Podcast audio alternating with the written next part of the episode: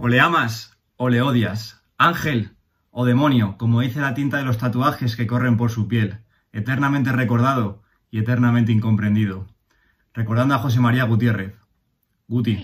Podría haber sido uno de los mejores del mundo, pero un presidente le tachó de eterna promesa. Podría haber sido uno de los favoritos del público, pero ha escuchado más picadas que vítores. Podría haber sido tan capitán, tan líder, tan estrella como Raúl, pero Guti eligió el camino del rebelde sin causa.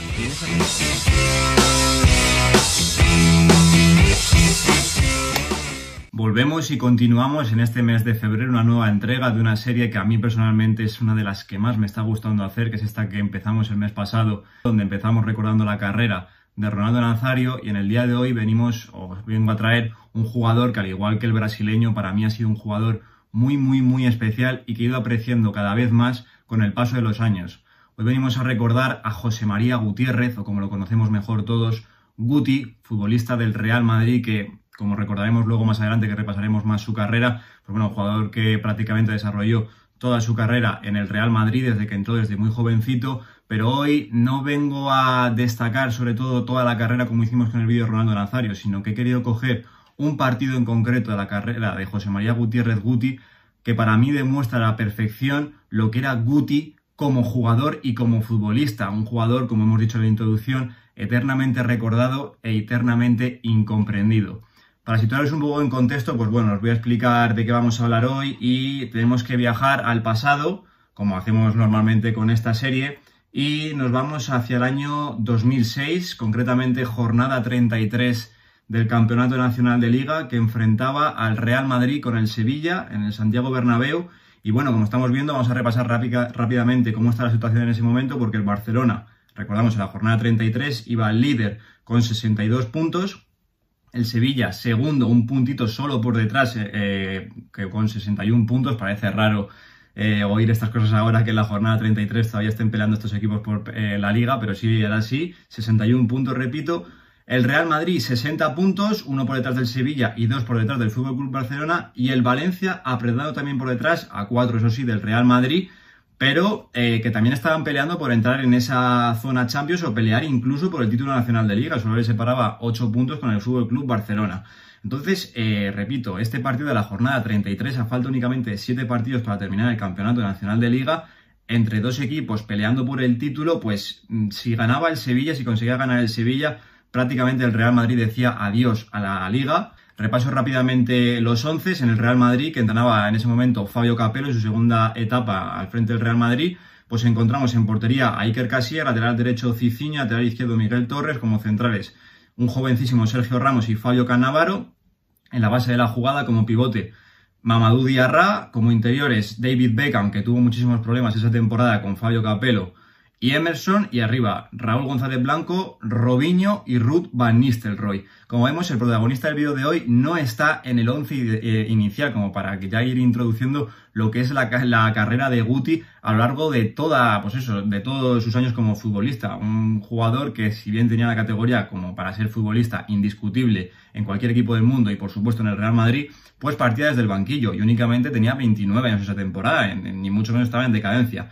Como digo, como suplentes estaban Diego López, Elguera, Salgado, Gago, el propio Guti, José Antonio Reyes, el fallecido José Antonio Reyes y Gonzalito Higuaín, un Higuaín que acaba de llegar en el mercado de invierno eh, tras la salida de Ronaldo Nazario.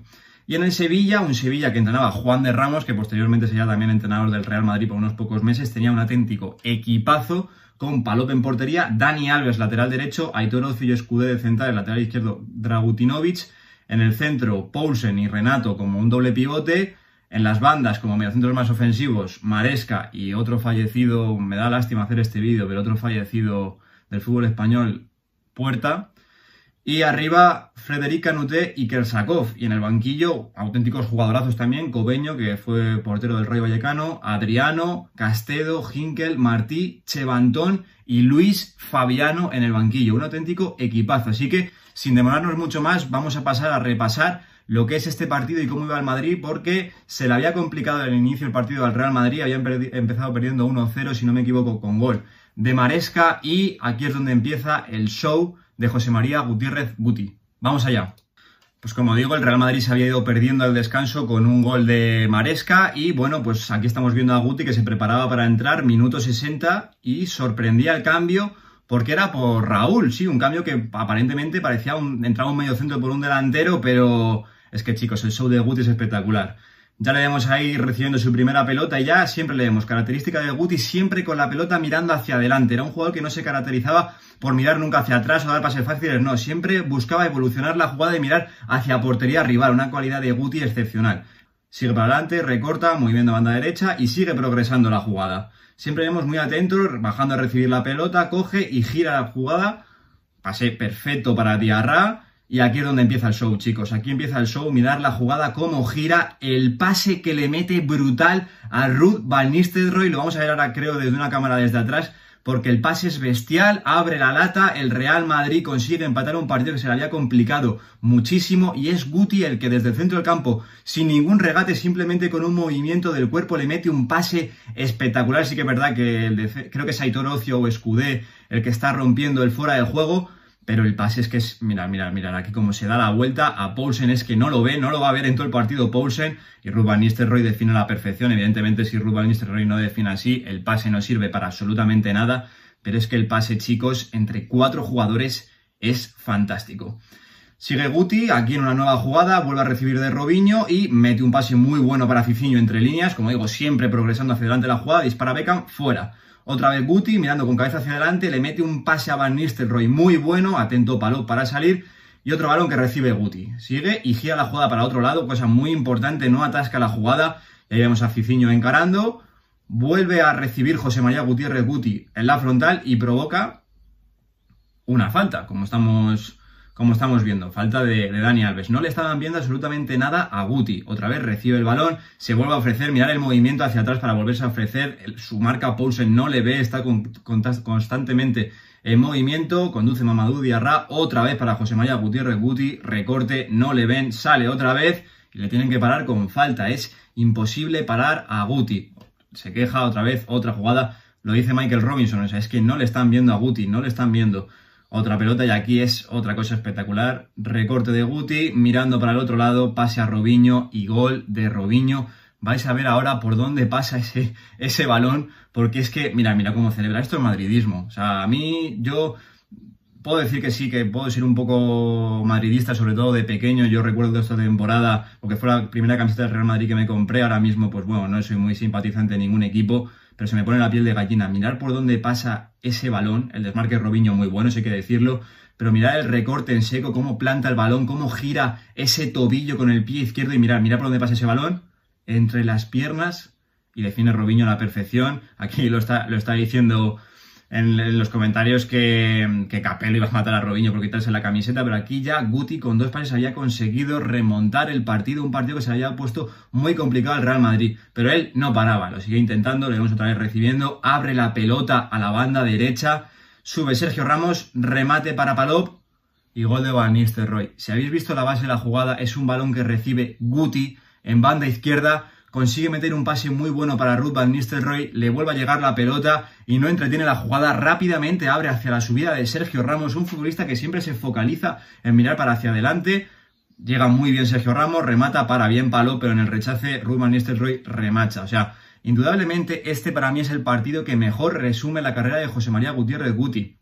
Preguntaréis muchos, pero ¿por qué no hacía esto todos los días Guti? Pues bueno, esto es lo que hacen los genios, pero no los genios que, bueno, genios de un día, de no, no, no, esto es un genio de toda su carrera, esto ha sido Guti así todos los días, y que él como él mismo lo dice, que no es fácil ser un jugador así, jugador que siempre mira para hacia adelante, muchas veces se quejaban de, bueno, es que mira este cómo ha corrido, como tal, yo prefiero, como dice él, yo prefiero quedarme con un jugador que mira para hacia adelante y que te resuelve los partidos. Evidentemente es muy difícil resolver todos los partidos todos los días. Y le vemos que sigue y sigue y sigue recuperando balones, bailando. Bueno, aquí ya bailando lo que quiere con Renato y con Paulsen.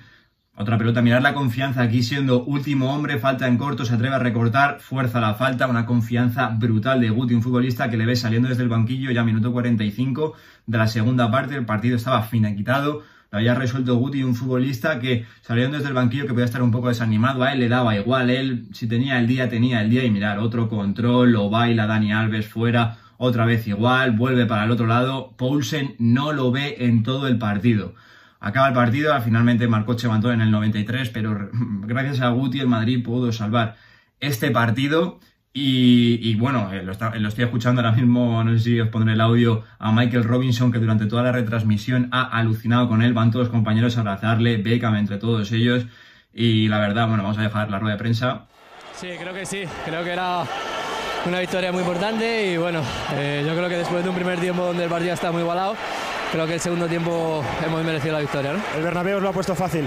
Sí, bueno, yo creo que lleva todo el año estando con nosotros en los buenos y en los malos momentos y bueno, yo creo que para nosotros es un apoyo fundamental. Esto es un capitán, esto es un tío que durante toda su carrera le han puesto las cosas muy complicadas, vamos a repasarlo ahora rápidamente. Como digo, un futbolista que solo militó en dos clubes a lo largo de toda su carrera, que entró en el Real Madrid C en el año 1995-1996 y que en apenas un año, en la 96-97, ya había subido al primer equipo. Y desde la 96-97 hasta la temporada 2010-2011, la última temporada antes de que viniese José Mourinho, José María Gutiérrez Guti estuvo formando parte de la primera plantilla del Real Madrid. Son 15 años en la primera plantilla del Real Madrid, que no es nada fácil. Muchos nos acordamos de jugadores como Casillas, como Raúl. Y no se recuerda tanto a un jugador como Guti, que estuvo 15 años en la disciplina del primer equipo y que, al igual que Raúl, hay que decirlo, no le pusieron nunca las cosas fáciles simplemente por ser canterano. O sea, venía cualquier futbolista, se buscaba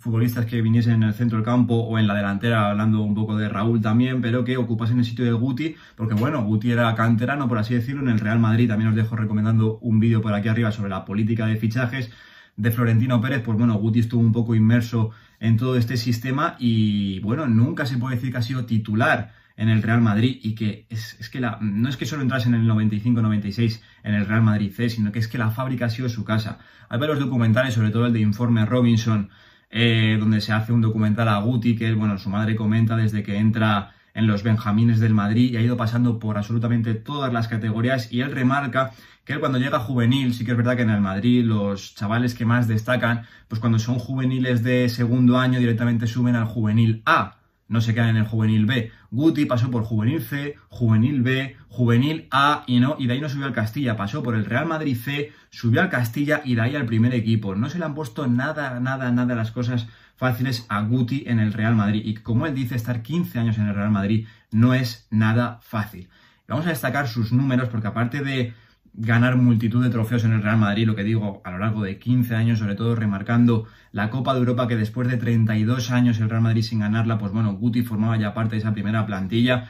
Pues Guti a lo largo de estos 15 años en el, en el Real Madrid, pues ha disputado 605 partidos, ha marcado 93 goles. También en el Besiktas, pues bueno, hemos visto que marcó 12 goles, en el Real Madrid 77, pero 93 goles es una brutalidad para ser medio centro. Y ha repartido 104 asistencias, donde destacamos sobre todo las dos que hemos puesto en el vídeo, a lo largo de otras muchas más, como os estaré pasando algún clip por aquí de la que le dio a Zinedine Zidane contra el Deportivo en el Bernabéu, una asistencia brutal de escándalo, o sea, de auténtico mago, y la que le dio en su último año como futbolista del Real Madrid a Karim Benzema contra el Deportivo, pero esta vez en Riazor, un auténtico tacón de Dios.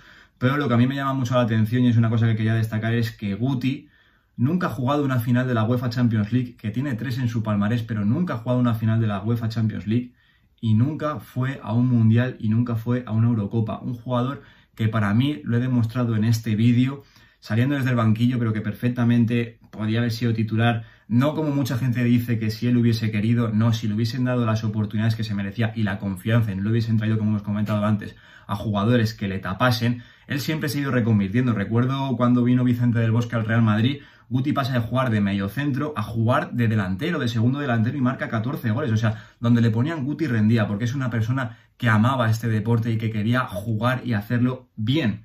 Lo que pasa que, claro, eh, es un tipo de futbolista que, como digo, eh, depende del día que tenga, pues no es fácil siempre eh, pasar el balón entre las piernas del rival, hacer un pase como, como me gusta a Robinho, otro pase a Ruben Nistelrooy girando desde el centro del campo y meterle un pase entre cuatro defensas y que el compañero haga gol. No es fácil repetir eso todos los días y sobre todo hacerlo dos, dos veces en el mismo partido como hemos visto, pero bueno, para mí, lo voy a decir desde ya, para mí Guti creo que ha sido o que podía haber sido, sin lugar a dudas, por calidad, uno de los mejores futbolistas, si no el mejor, de la historia del fútbol español.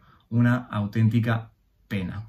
Lo dejo aquí, este ha sido mi homenaje a José María Gutiérrez Guti, sobre todo el partido que para mí más eh, homenajea o mm, resume la carrera de José María Gutiérrez Guti, un jugador relegado muchas veces al banquillo y que salía y apañaba y solucionaba la papeleta a un Real Madrid que necesitaba del talento de José María Gutiérrez Guti para resolver partidos. Como he dicho en la introducción, un genio incomprendido y para muchos un ángel y a la vez un demonio. Lo dejo aquí. Un saludo.